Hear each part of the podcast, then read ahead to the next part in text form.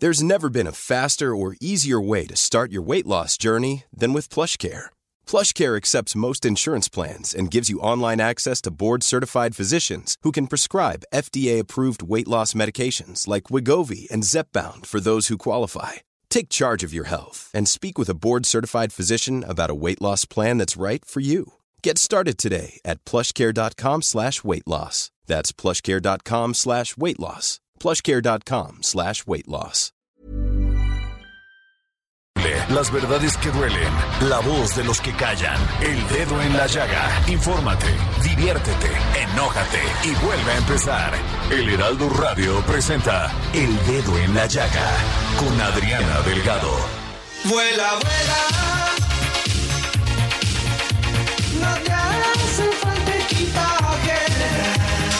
Y así iniciamos este dedo en la llaga de este miércoles 12 de julio de 2023 y estamos escuchando Vuela, Vuela del gran grupo Magneto. Y es que cuando pienses que el amor se ha olvidado de que estás ahí, vuela, vuela con tu imaginación. Si no puedes ser feliz, no te rindas, puedes recurrir. Vuela, vuela con tu imaginación.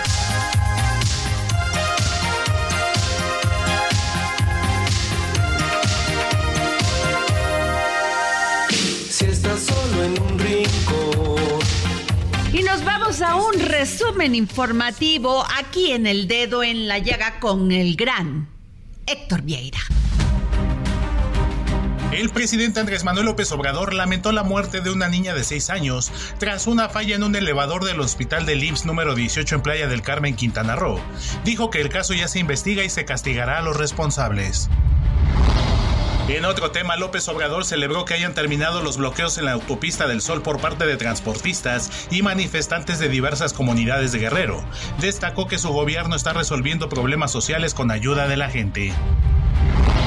El mandatario informó que Elizabeth Sherwood Randall, asesora de seguridad nacional de la Casa Blanca en Estados Unidos, visitará de nueva cuenta México para dialogar con las autoridades mexicanas sobre el combate al tráfico de fentanilo.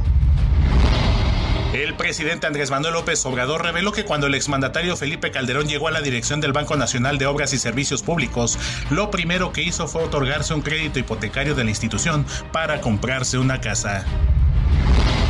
La ministra de la Suprema Corte de Justicia de la Nación, Yasmín Esquivel Moza, aseguró que continuará desempeñando su función porque es una mujer de leyes que no ha consentido ni consentirá ninguna vulneración a los derechos de quienes exigen justicia, ya sea de su persona o terceros.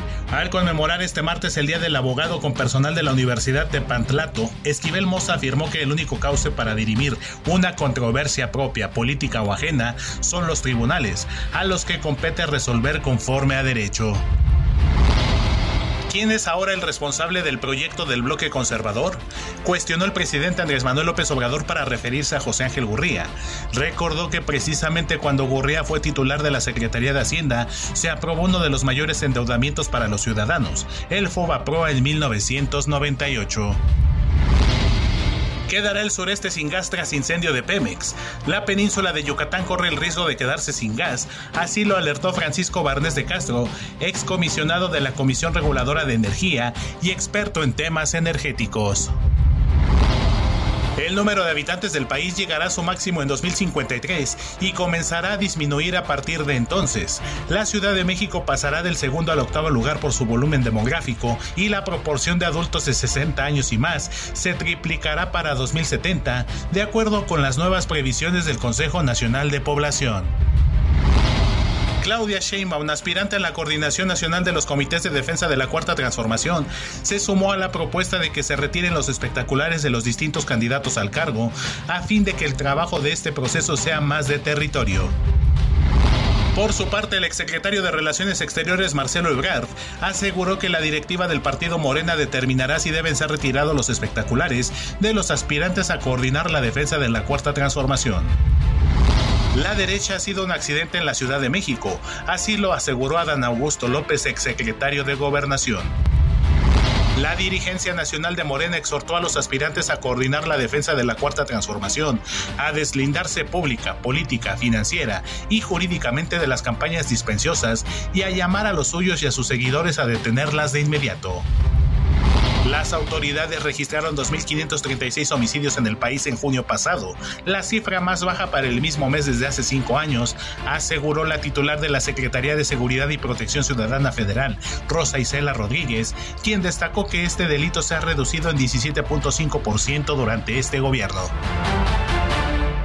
La semana pasada, Petróleos Mexicanos, Pemex, registró uno de los siniestros más importantes que han ocurrido durante este sexenio, la explosión en la plataforma Nohoch Alpha, la cual cobró la vida de varias personas y una importante afectación a la empresa productiva del Estado en su producción. Y sobre estas afectaciones, tengo en la línea a un gran analista de temas energéticos, Ramsés Pech. ¿Cómo estás? Buenas tardes, ¿cómo estás, hermano? Un saludo. Igualmente, Ramsés, por favor, háblanos de las afectaciones que va a tener, aparte de las pérdidas humanas, que eso es gravísimo, las afectaciones de esta explosión. Bueno, para comentarle al público, en la sonda de Campeche, donde se extrae la mayor cantidad de hidrocarburos en nuestro país, existen dos tipos de plataformas. Una plataforma que le llamamos de perforación, que es la que se realiza, vamos a llamarlo así en grandes rasgos, la, la, apertura por medio de un hueco para llegar al subsuelo y sacar los hidrocarburos en fase líquida o gaseosa. Y tenemos las plataformas que le llamamos nosotros del tipo enlace. Estas plataformas lo que hacen es que hay dos módulos que le llamamos nosotros un módulo que sirve para bombear y, eh, el crudo líquido a otras regiones o a otras latitudes de la misma sonda o enviar a dos bocas y tenemos lo que llamamos los de recompresión, que es donde hubo el incidente el, el viernes pasado por parte de Pemex. Estas, estas, de, estas eh, plataformas de enlace, sobre todo las de, recompresión, que es las que manejan el gas, eh, donde estaba la Nojos Alfa, se utilizaba para lo que llamamos nosotros el, el bombeo de, reinyección del gas natural a pozos que ya han sido perforados. Y esto sirve para mantener la producción. Este módulo, ya lo dijo el director de Pemex, eh, se tiene una pérdida total. Y esta pérdida total creo que lo más importante de, destacar no es la pérdida de la producción. La producción a estos días ya está casi igual como estaba anteriormente. Se hizo una redirección tanto del, del crudo líquido como del gas y así hizo una redirección. El problema es que este módulo ya no se puede volver a utilizar, se tiene que hacer uno nuevo y uno nuevo puede costar entre 400 y 600 millones de dólares. Esto es lo más importante que hay que destacar y la recuperación de esta inversión va a tener que correr a cargo del seguro que Pemex tiene contratado para este caso de siniestros, como lo como pasó en la plataforma Captun Alpha en el 2015, que por medio del seguro tuvieron que hacer cierta cantidad de pagos y el total de la reinversión para poder tener esta Captun Alpha, que es un mismo centro de compresión, fue de 800 millones de dólares. Entonces ahorita la pregunta es ver de dónde va a sacar Pemex el dinero y el peritaje que van a dar los seguros, qué va a ser lo que va a determinar la causa del siniestro, si fue un error humano o fue una falta de mantenimiento. Ramsés, este también nos preocupa el posible daño ecológico. ¿Este sucedió? Eso es lo que tenemos que evaluar aparte y eso es una responsabilidad de la ASEA que tiene que llevar el peritaje y ver cuánto fue, si hubo algún derrame de crudo, de, porque el gas puede tener cierta cantidad de líquidos. Eh, en, en, ese momento no creo que haya, habido líquidos porque es un centro de recompresión de gas. Y lo único que podemos ver es que fue la quema y alguna saturación que pudo tenerse en, en su momento lado cuando se estuvo quemando eh, eh, la, la, plataforma.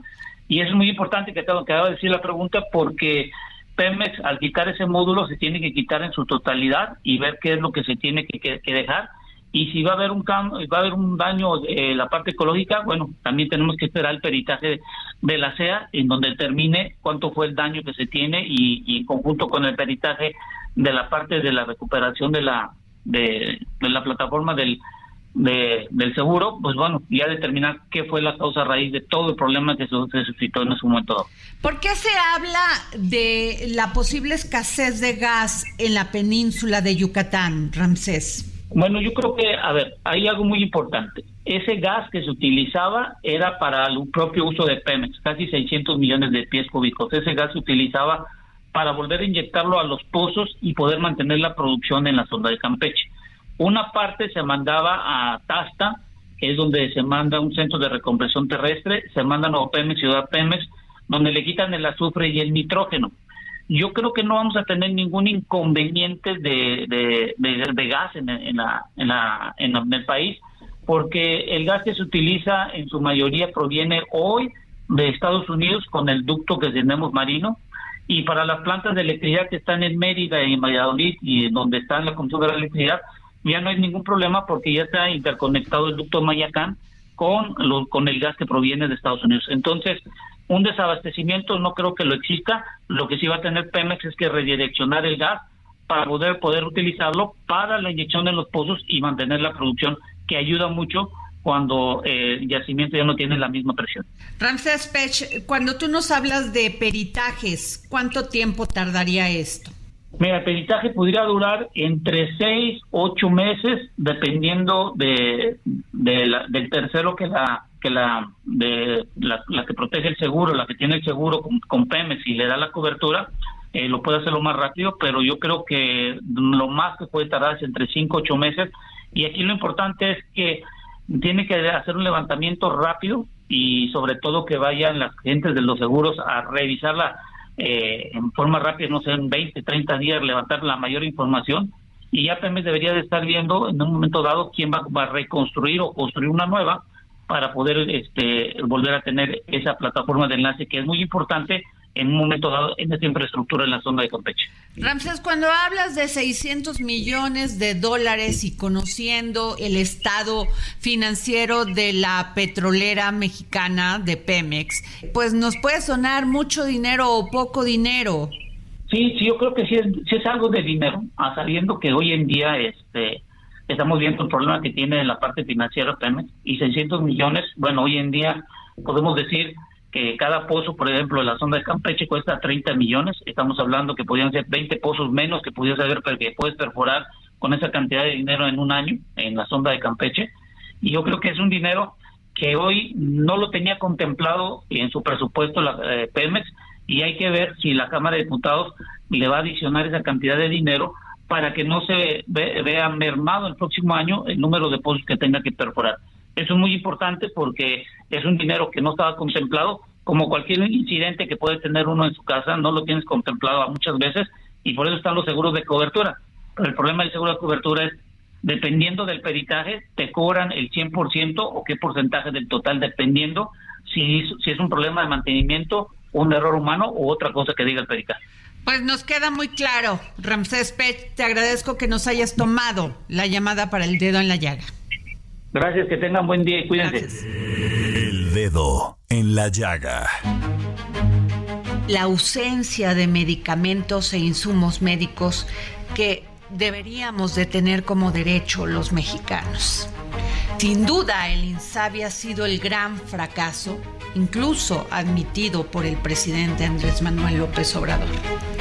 Y lo que no se puede entender por la magnitud de lo terrible es esta muerte de esta niña de seis años en un elevador del hospital número 18 en Playa del Carmen, Quintana Roo. Una niña enferma de dengue a la cual sus padres llevaron a urgencias y al ser trasladada de un piso a otro, el elevador empezó a subir con las puertas abiertas, atrapada en un elevador. Un elevador que tenía falta de mantenimiento y también la falta de pericia del camillero. Sin duda esto no es culpa del camillero. Sin duda esto es culpa de la administración del hospital, de los hospitales, por no tener la atención debida en el mantenimiento de estos elevadores. Es doloroso conocer esta información, es doloroso y terrible explicarnos el por qué hoy una madre y un padre sufren por su hija, sufren por su fallecimiento y ni siquiera se explican cómo sucedió esto. Ojalá las autoridades de salud, la Secretaría de Salud, pongan atención porque México se está cansando. Se está cansando de la falta de medicinas, se está, se está cansando de la negligencia, se está cansando de la falta de atención. Y no vamos a permitir que nuestros seres queridos mueran en estas condiciones. Bueno, hace unos días fue asesinado el ex líder de las autodefensas, Hipólito Mora Chávez, en la localidad de Ruana, Michoacán. El presidente Andrés Manuel López Obrador arremetió contra el presidente Felipe Calderón, pues aseguró que él es el responsable de esta violencia y lo llamó hipócrita. Por otro lado, el expresidente Felipe Calderón acusó al ejército mexicano de corrupción por el caso del asesinato del activista de Michoacán, Hipólito Mora. Y esto lo dijo en Madrid durante una conferencia. Tengo en la línea a Jorge Fernández Menéndez, experto en seguridad. Jorge, ¿cómo estás? Hola, muy buenas tardes, Adriana, es un placer estar contigo. Gracias, Jorge. Pues, ¿qué piensas de estas declaraciones de un lado y de otro? Mira, ya lo que creo que primero, el caso de Hipólito Mora es que está en forma notable, no desde la época de Calderón, sino desde la época de Peña Nieto.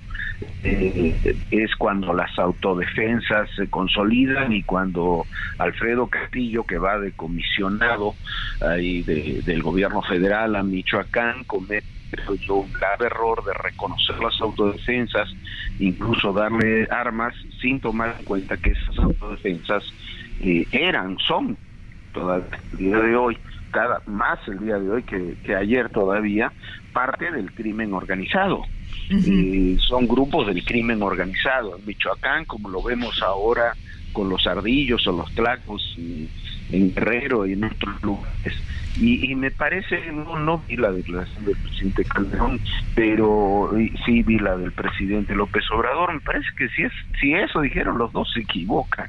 Este, el presidente eh, López Obrador porque le echa la culpa a alguien que gobernó hace 12 años. Entonces, después de 12 años, él se tiene que hacer responsable de lo y cinco años de gobierno, él se tiene que hacer responsable de lo que está ocurriendo. Si el presidente Calderón eh, dijo eso, el ejército, me parece que también hay que ser responsable de cuál es la situación ahí. Me parece que no es un problema del ejército, me parece que es un problema de una estrategia de seguridad que no funciona y que ha tenido costos altísimos para Michoacán. Yo he ido a esa zona, he estado en esa zona y, y sí, está ahí está el ejército, fuerzas de seguridad y demás, pero la verdad es que el control lo tienen los criminales, sales del centro poblacional y tienen el control los criminales, tú vas en esa zona de la urbana, sí, hay militares y demás, pero le tiraron mil tiros a Hipólito Mora. Claro. Eh, y Barrett. y una Barrett. Y el, enfrentamiento duró entre una cosa y otra, cerca de cinco minutos, participaron por lo menos algunos dicen 30, otros dicen 100 personas, y no se apareció una patrulla ni militar, ni civil, ni nadie. Entonces, me parece que, que hay que, el tema de la seguridad, hay que dejarse un poco de la ideología. Claro. Eh, Jorge, también dijo el presidente Calderón que hay un proceso de militarización, no solo de la seguridad, sino también de las aduanas, de las obras públicas y amenaza, por desgracia, de tener claros indicios de corrupción en el propio ejército, por ejemplo, en el comportamiento militar en el caso de Hipólito Mora. Eso fue básicamente lo que dijo. ¿Tú qué piensas? No, yo pienso que el ejército y la marina están asumiendo demasiadas tareas yo no sé si eso genera un, proceso de corrupción o no, eso no, la verdad no tengo la información para saberlo, pero sí me parece que hay demasiadas tareas, algunas de las cuales son comprensibles. Yo comprendo, por ejemplo, la lógica que está detrás del tema de, de las aduanas o los puertos por la situación de seguridad que hay. No puedo comprender, por ejemplo, que la necesidad de una nueva aerolínea del Estado ni que se administre el ejército o que el ejército termine administrando el tren Maya o algunas otras cosas o los algunos aeropuertos. Pero sí hay un exceso me parece que hay un exceso que el que el que lo más lo van a resentir finalmente son las fuerzas armadas. Me parece también que en ese sentido hay que matizar algunas cosas porque Mira, la, eh, hay todo un mecanismo, una tradición política y cultural de las Fuerzas Armadas pegan al presidente en turno y, le obedecen cuando le dan órdenes.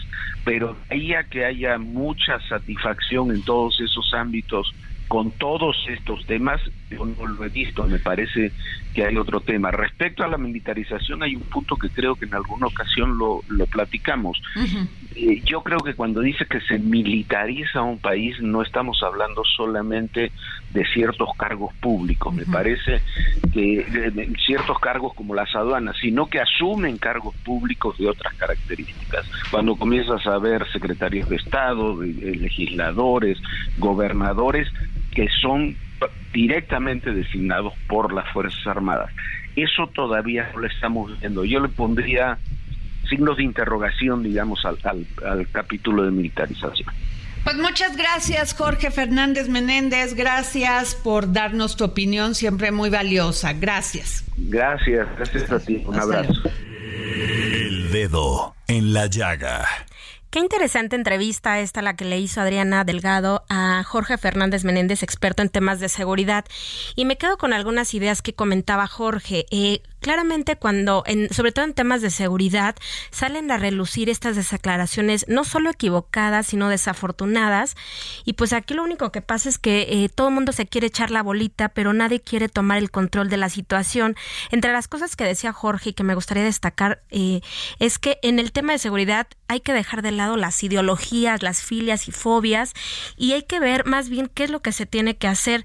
Otra cosa importante que él menciona es que el control lo tienen los criminales y bueno, basta con abrir los periódicos todos los días, escuchar los noticiarios y darnos cuenta que en el país están sucediendo muchas cosas muy, muy terribles, como lo que sucedió ayer justamente en Guadalajara en cuanto a la emboscada que le hicieron a los policías. Y resulta que el gobernador de, de, la entidad, Enrique Alfaro, pues nada más y nada menos que acusó a las madres buscadoras de Jalisco de haber ellas participado o pues sí, eh, haber tomado alguna parte en esta emboscada.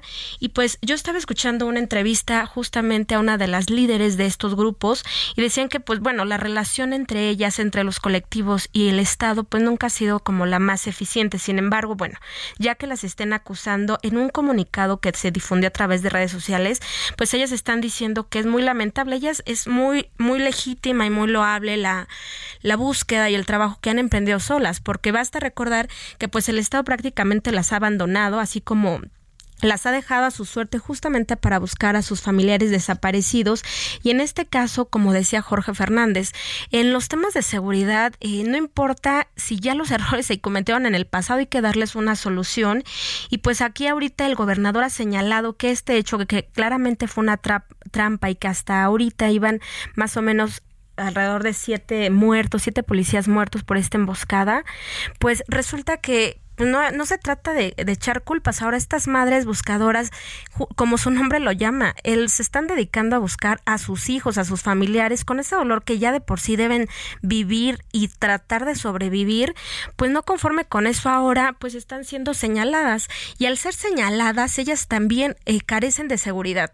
Si las están mencionando como posibles responsables también en esta emboscada, pues el Estado las está dejando de lado y les está restando seguridad a lo que ya de por sí ellas tienen que estar aventurándose, porque recordemos que no solo las madres buscadoras de Jalisco, las de Sonora y cualquier otro colectivo en el país con esta causa han sido víctimas no solo de asesinatos, de persecución, madres que han tenido que dejar sus hogares, sus familias, para tener que seguir buscando a sus familiares desaparecidos y sin embargo llevar a cuestas estos señalamientos de la entidad definitivamente pues no no está nada nada agradable y sobre todo insisto en los temas de seguridad. Aquí todos deberían de asumir sus responsabilidades y empezar a ver dónde está el problema, pero sobre todo darnos soluciones a la gente que cada día tenemos más temor de salir a las calles. Y lo mismo pasa en Jalisco que en la Ciudad de México o en cualquier otro estado de la, de la República.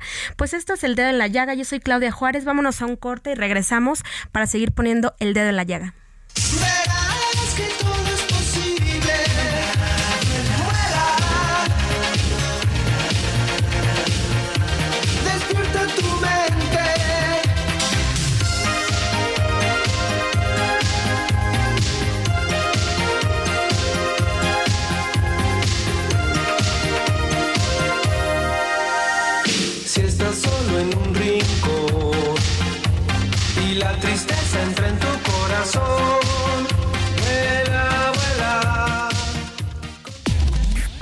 Sigue a Adriana Delgado en su cuenta de Twitter.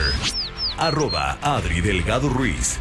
Además, te invitamos a enviar tus opiniones y comentarios en texto o por mensaje de audio a través de WhatsApp al 55 2544 3334. Y si quieres escuchar El Dedo en la Llaga de El Heraldo Radio, en cualquier momento y donde quiera que te encuentres, descarga el podcast disponible en Spotify y iTunes.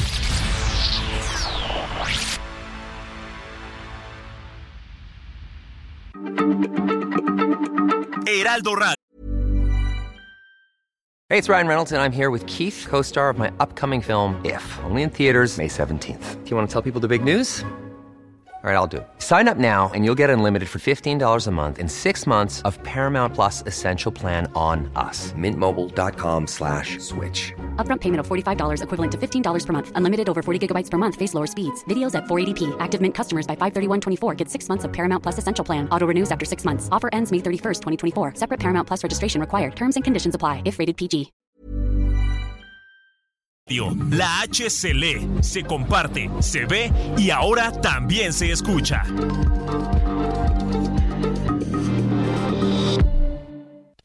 Sigue a Adriana Delgado en su cuenta de Twitter en arroba Adri Delgado Ruiz. Adriana Delgado entrevista en exclusiva al abogado y político mexicano Omar Fayad Meneses. ¿Qué les dices a las mujeres? Que tenemos miedo de salir a la calle, de tener, tenemos miedo de que nos violenten. Claro. Nos maten. ahora que dices, ahora que dices eres esposo, este, mi esposa Victoria, a quien conoces muy bien, este, y, bueno. La conoce México. México la conoce muy bien. Eh, estaba, terminó de hacer su última novela, La Corona de Lágrimas, y entonces ahora está en una gira de teatro este, por todo el país. Este, me mandó un mensaje increíble. Oye, me acabo de enterar que acabas de renunciar al PRI. Y me pone muchos aplausos y un corazón, ¿no?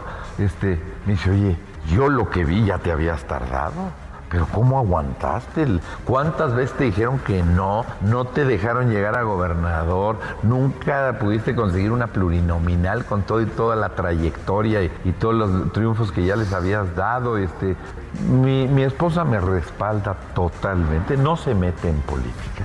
Nunca ha querido participar en política y yo la respeto. Lo suyo es la actuación. Entonces, por eso ella no fue servidora pública de Hidalgo, era presidente honorífica del DIF Hidalgo y fue presidenta honorífica del DIF Achuca, pero nunca participó en política ni en la administración. Pero pues eh, vivió a mi lado tantos años, ella desde el inicio, pues nosotros tenemos este, muchos años de casados, de esos 45 años pues ya la, más o menos la mitad ya la pasé con, con ella. Y ella ha visto todo y, cómo he sido tratado y dónde he sido tratado bien y dónde he sido tratado mal. Entonces me dijo, mi amor, ya te habías tardado. O sea, ¿por qué? Porque los agravios han sido muchos. Jueves, 10.30 de la noche, El Dedo en la Llaga, Heraldo Televisión. Y regresamos aquí al dedo en la llaga. Yo soy Adriana Delgado. Síganme en mis redes, arroba Adri Delgado Ruiz. Y nos vamos a nuestro segundo resumen informativo del dedo en la llaga con el gran Héctor Vieira. El peso inició la sesión de este miércoles mostrando una apreciación del 0.98%, equivalente a 16.6 centavos, cotizándose alrededor de 16 pesos con 89 centavos por dólar, con el tipo de cambio tocando un máximo de 17 pesos con 6 centavos y un mínimo de 16 pesos con 83 centavos por unidad, algo no visto desde el 7 de diciembre de 2015, cuando se cotizó en 16 pesos con 65 centavos. Las empresas del índice GAFAS más, conformado por las 10 compañías tecnológicas más grandes de Estados Unidos, han ganado 4.13 billones de dólares en valor de mercado durante 2023. La reciente crisis sanitaria y la afectación en la marcha regular de la educación en todos los niveles a nivel global no solo generaron nuevos retos, sino que pusieron en evidencia las limitaciones que enfrentan muchos países respecto de la capacidad de sus modelos educativos para enfrentar los requerimientos presentes y futuros de la educación, así lo advierten especialistas. El escritor checo Milan Kundera falleció este miércoles en Francia a los 94 años de edad. El prosista, dramaturgo y poeta que desde los años 80 escribía en idioma francés, alcanzó fama mundial en la segunda mitad del siglo XX con obras como La insoportable levedad del ser, La broma y El festín de la insignificancia. Danzatlán, el festival internacional de danza que promueve la bailarina Elisa Carrillo, celebra su sexta edición desde ayer y hasta el próximo 18 de julio, con los estrenos en México de las obras Vals de Vasily Vainonen, Party de Yuris Mekalov, Take Me Without You de Robert Bondara y Mer Christian Darshak Galumian. Desde el cambio climático hasta la pérdida de especies y la contaminación, los seres humanos han dejado su marca en la Tierra con tal fuerza y permanencia desde mediados del siglo XX, que un equipo especial de científicos dijo que en ese entonces comenzó una nueva época geológica llamada Antropoceno, que se piensa que se generó entre 1950 y 1954. No se olviden de leer este miércoles la columna de Adri Delgado Ruiz, El Dedo en la Llaga, que se publica en el Heraldo de México impreso que se titula Porfirio y 1988. Nos habla de Porfirio Muñoz Ledo como un hábil constructor de alianzas, negociador de colmillo largo y defensor fiero de sus posiciones políticas. De esas habilidades salió el legado que dejó para la historia. Morena y sus corcholatas. Aguas Calientes es el punto donde Marcelo Ebrard llevará a cabo su día 24 de actividades proselitistas en el proceso interno de Morena. El exfuncionario busca convertirse en el coordinador nacional de los comités de defensa de la Cuarta Transformación, puesto que será dado a conocer el próximo 6 de septiembre. Adán Augusto López, ex secretario de Gobernación, continúa con los recorridos diarios que ha hecho en toda la República Mexicana. Este miércoles 12 de julio tiene previsto visitar dos ciudades, Pachuca en Hidalgo y Tlaxcala, capital del estado del mismo nombre. Veracruz es la entidad elegida por Ricardo Monreal para continuar con su recorrido a lo largo de toda la República Mexicana. El expresidente de la Junta de Coordinación Política del Senado sigue en la batalla de la búsqueda de convertirse en el coordinador nacional de los comités de defensa de la Cuarta Transformación. La ex jefa de gobierno de la Ciudad de México, Claudia Sheinbaum, tiene pactados dos eventos en Tabasco para este miércoles. No obstante, podría tener otros actos espontáneos con la ciudadanía. Pues ya estamos de vuelta en el dedo en la llaga y fíjate que aquí en la mesa ya está con nosotros Daniela Zambrano, ella es editora de Mente Mujer. Y Dani, fíjate que hay un tema bien interesante. Resulta que para el 2053 se está proyectando que México alcanzará el tope de crecimiento poblacional. ¿Pero qué significa esto o de qué va? Para ello tenemos en la línea, a, tenemos en la línea a la doctora Gabriela Rodríguez. Ella es secretaria general del Consejo Nacional de Población. Doctora, buenas tardes. ¿Cómo le va, maestra? Perdón. Muy bien, muy buenas tardes. Pues con este tema que estábamos anunciando, ¿qué significa esto de que México alcanzará el tope de crecimiento poblacional? Se habla de que tenemos un total de 147 millones de habitantes, por lo que al 2053 empezará a descender el número de mexicanos. ¿Esto qué significa o cómo lo podemos ver? Mira, la población de México, luego eh, hay, hay que ver toda su tendencia, digamos, ¿no? La población de México crecía muy rápido en el en los setentas del año del siglo pasado, ¿no? Sí. 3.5% cada cada año, o sea, se duplicaba la población, digamos que éramos 30 millones, 28 millones en 1950 y de pronto éramos 52 millones y en el año 2000 ya éramos 100 millones, ¿ok? Pero a partir de hubo toda esa campaña de la familia pequeña vive mejor que fue muy exitosa, ¿no? A partir del año 2000 empezamos a crecer lentamente, ¿ah? ¿ok? 100 millones por ahí en el año 2000 para no dar para darte cifras redondas y empiezas a crecer 1%, un poquito más. El día de hoy somos 131 millones si en el 2000 éramos 100, pues hemos crecido un poquito más de un millón, ¿verdad? Cada año. Hoy crecemos menos del 1%, al 0.9%. Y este descenso en la velocidad del crecimiento va a continuar. O sea, vamos a seguir creciendo muy lentamente.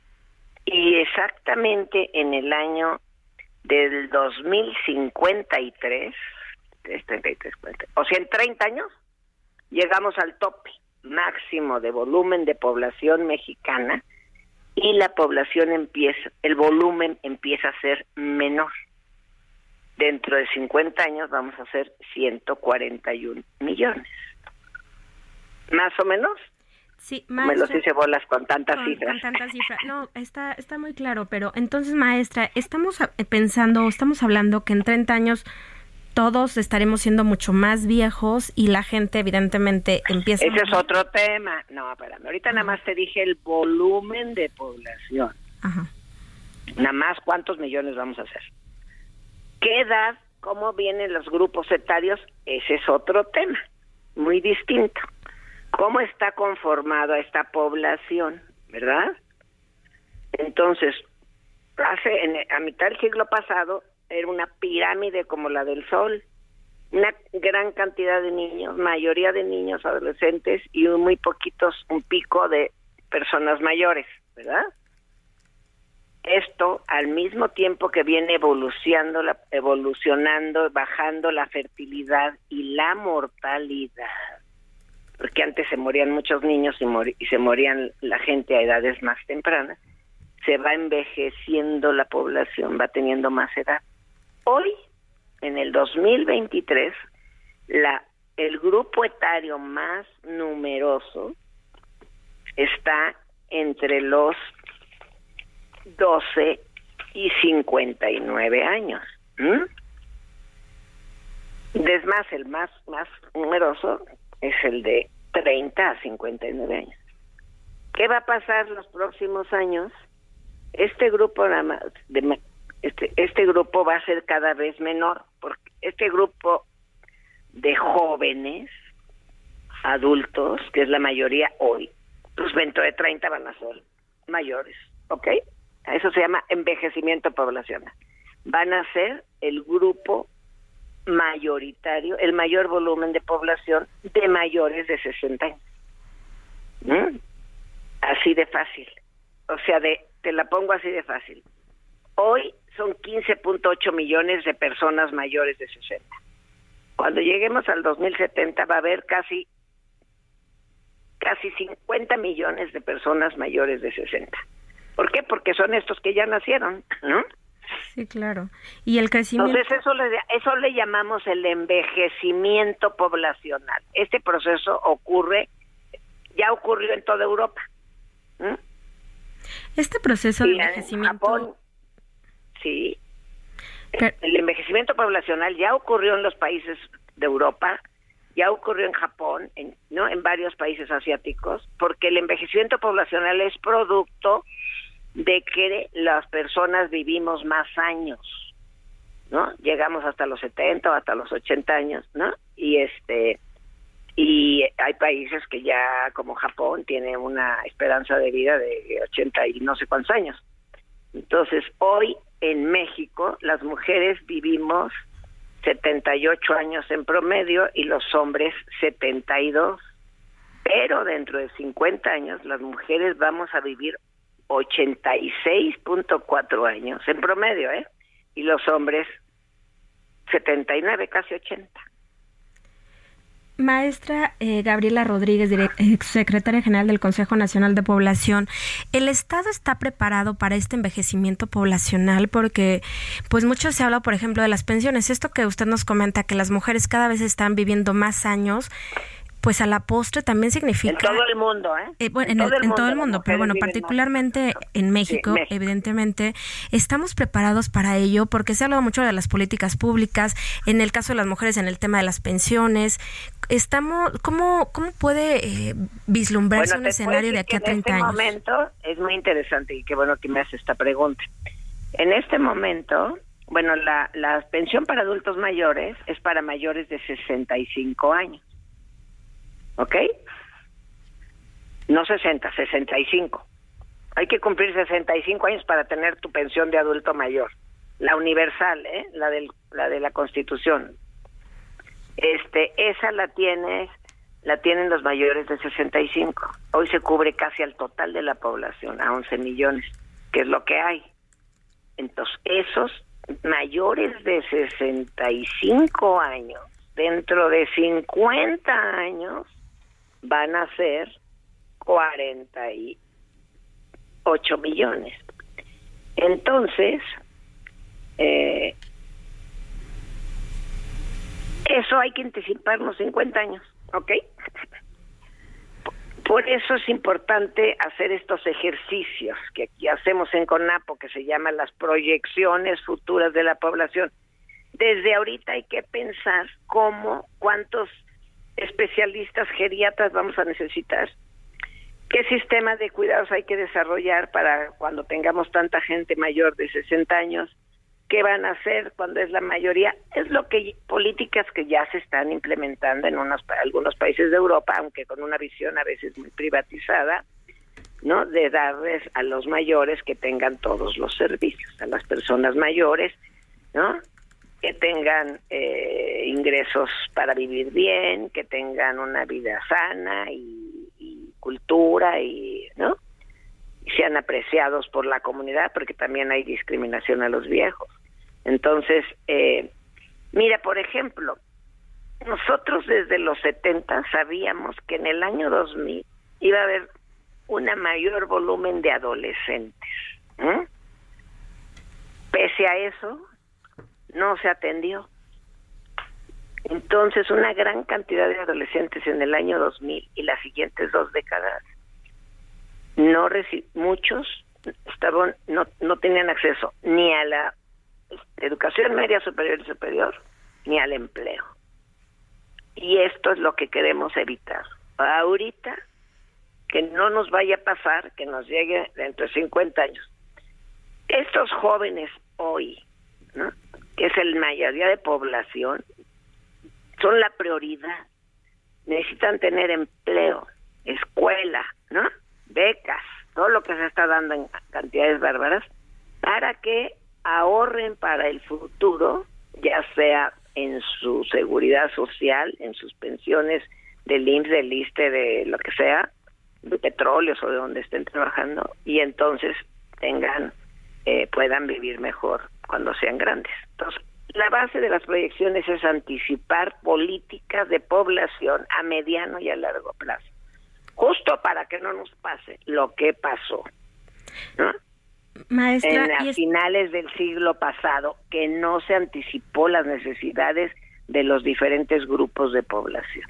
Si ya nos pasó eh, esto que no nos anticipamos de manera eficiente, estamos en la estamos en la línea correcta, maestra, para para emprender esa ruta hacia las proyecciones de las que usted nos está hablando, porque claramente sí, Ah, perdón, termina. No, le, comentaba, en México hemos tenido avances en materia de políticas públicas, en planes y programas, pues que atienden a este grupo eh, social, los adultos mayores. Pero usted misma nos acaba de decir, bueno, no nos preparamos para cuando los jóvenes estuvieran en este punto. Ahorita, eh, ¿cuáles son si nos pueda decir como el ABC de lo que sí o sí se tiene que implementar o se tiene que trabajar mucho más de aquí a que nos alcance esa etapa de la que usted nos está hablando. La inversión en los adultos jóvenes y jóvenes. Por ejemplo, es clave que ahorita se estén construyendo muchos muchos bachilleratos y universidades, 140 universidades en las zonas más pobres. La clave ahorita es invertir en los que son jóvenes. Becas para que no dejen la escuela. No, es más bachilleratos, más universidades. Eso es clave. E, esta beca del jóvenes construyendo el futuro, ¿no? Para que empiecen a capacitarse y entren con mejores armas al mercado laboral. Esa es la base. Ahorita la inversión es en los jóvenes, todo, todo, todo, y cuando lleguen en 30 años puedan vivir mejor. Eso sería, es la mejor anticipación, no es la única. Hay que ampliar, ¿no? Todo el sistema de salud que hubo que, de, que hay, hay que estar, se está reconstruyendo porque se había privatizado, semi privatizado con el Seguro Popular. Hay que reconstruir todo el sistema de salud, ¿no? para porque las personas mayores pues se enferman más y requieren más servicios. Ahora me, también metiste el tema de las mujeres. Las mujeres vivimos más en todo el mundo, ¿eh? Las mujeres vivimos más que los hombres, entonces también hay que pensar, ¿no? Que las en, las especificidades en que se enferman las mujeres, que tenemos nos enfermamos más de artritis y nos enfermamos, eh, este, ¿no? Tenemos ciertos elementos biológicos y también hay razones culturales por el cual las mujeres vivimos más y los hombres menos, porque ellos están en, eh, eh, este, tienen, son más débiles biológicamente, ¿no? O sea, desde niños mueren más, pero tienen accidentes, tienen prácticas de riesgo, accidentes, trabajos de alto riesgo, violencia y homicidios. Esas son las razones por las que los hombres mueren en promedio antes que las mujeres. Y maestra, ¿cuáles son las consecuencias o los problemas de tener este envejecimiento poblacional de, eh, forma abrupta, por llamarlo de alguna manera? Nos hablaba que al principio pues creció, creció, creció la población y de repente dejó de crecer y ahorita ya es más veloz. En América Latina es más veloz de lo que ocurrió en Europa. Allá se envejecieron, ya están todos envejecidos en Europa, ¿eh? todos, todos, incluyendo Europa del Este, creo que están más todavía los de Europa del Este eh, las poblaciones se envejecieron más lentamente de lo que está ocurriendo en América Latina. Nos estamos envejeciendo en una velocidad más rápida. Ahora, tú puedes verlo como una oportunidad o como un problema. Obviamente es un indicador de mejora. Si no tuviéramos salud, si no tuviéramos mejor nutrición, mejores sistemas sanitarios, mejor medicina, pues no estaríamos envejecidos porque ya nos moriríamos como en los 50 a los 45 años, ¿ok? Entonces, un envejecer, en una población que envejece es una población que tiene mejores condiciones de vida y de salud. Sin embargo, también... Pero es un reto, pero es un reto, exactamente. ¿Por qué? Porque la mayoría de la población es mayor. Para empezar, tienes menos población en, en edad laboral qué está pasando en Europa. Hay que vernos donde ya pasó. Pues eh, la Merkel tuvo que aceptar a un millón de turcos a trabajar en Alemania porque no tenían mano de obra joven. Ese es el futuro, ese es el futuro. Y no hay que verlo negativo, ¿eh? No hay que pues ver lo negativo, malo que nos muriéramos a los 45 años como hace 80 años. Exactamente. Pues ni modo, el tiempo no perdona y vamos encaminados hacia este envejecimiento poblacional. Pues maestra Gabriela Rodríguez, subdirectora general del Consejo Nacional de Población, eh, pues nada nos queda más que agradecerle esta plática. Secretaria General del Consejo de Población de Población. Gracias. Que esté muy bien. Muchísimo gusto, muchas gracias por darnos este espacio y difundir estas cifras. Muchas Muchísimas gracias. Y hoy es miércoles, miércoles de Mente Mujer con Claudia Juárez y Daniela Zambrano. En este programa visibilizamos los retos y desafíos a los cuales nos enfrentamos las mujeres, no solamente en el ámbito cultural, económico y ahora terrible en el de la seguridad porque es una realidad, nos sentimos inseguras de vivir en México. Esa es una realidad porque ahí están las cifras de todos los feminicidios de todos los días en todos los estados en este país. Pues en esta mesa de los miércoles no somos, no solamente es mesa de mente mujer, en esta mesa somos y en este programa somos pet friendly y hemos hablado tanto de la importancia del cuidado de los animales, de combatir la violencia y pues es claro que el maltrato animal es uno de los síntomas de problemas sociales graves. Dani, ustedes traen un tema súper interesante a propósito de este asunto. Así es, claro, muchas gracias. Sí, pues justamente como ya lo comentas, eh, traemos un tema de maltrato animal, ya que bueno, aparte de pues todas las cifras, ¿no? Que son alarmantes, recordemos que entre 2010 y 2019 a mayo de este año, el Consejo Ciudadano para la Seguridad y Justicia de la Ciudad de México ha recibido 27.892 reportes de maltrato animal, de los cuales el, 91%, pues bueno, está enfocado en, en, perros, ¿no? En, que son, pues la principal, digamos, el principal objeto del maltrato animal. Y como bien lo dices, eh, este es un indicador de violencia, ¿no? Quien, quien maltrata a un animal no está lejos de maltratar a una persona en la sociedad. Y bueno, justamente también en este tema de maltrato animal, las mujeres han jugado un papel súper importante. Entrevistamos a cinco mujeres quienes han dedicado pues su vida a, visibilizar este tema y también ayudar a los, a los animales que se encuentran en situación de calle, en su, en su mayoría perros. Y bueno, en la edición traemos una entrevista con Leticia Varela, quien es la directora eh, general de la Brigada de Vigilancia Animal de la Secretaría de Seguridad Ciudadana de la Ciudad de México, quien, bueno, justamente hace este señalamiento de que, pues, si una persona maltrata a un animal, puede maltratar a alguien en la sociedad. También traemos la historia de Ana Mari López, de Yasmín Villaseñor y de otras activistas que trabajan justo eh, por el tema del maltrato animal, Clau. Pues sin duda un gran, un gran tema que ha tomado relevancia en las últimas semanas, desafortunadamente por temas muy dramáticos, pero bueno, nada más recomendarlos que revisen el suplemento Mente Mujer de esta semana en El Heraldo de México. Dani, muchísimas gracias Dani Zambrano por haber estado con nosotros. Yo soy Claudia Juárez, a nombre de la titular de este espacio, Adriana Delgado, les damos las gracias y los escuchamos mañana aquí en El Dedo en la Llaga.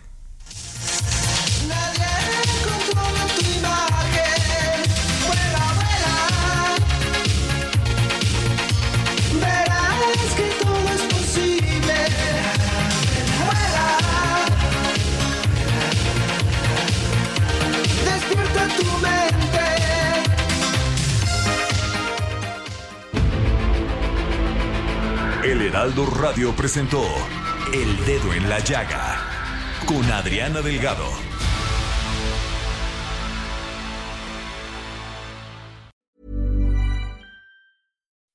When you make decisions for your company, you look for the no-brainers. If you have a lot of mailing to do, stamps.com is the ultimate no-brainer. Use the Stamps.com mobile app to mail everything you need to keep your business running with up to 89% off USPS and UPS. Make the same no brainer decision as over 1 million other businesses with Stamps.com. Use code PROGRAM for a special offer. That's Stamps.com code PROGRAM.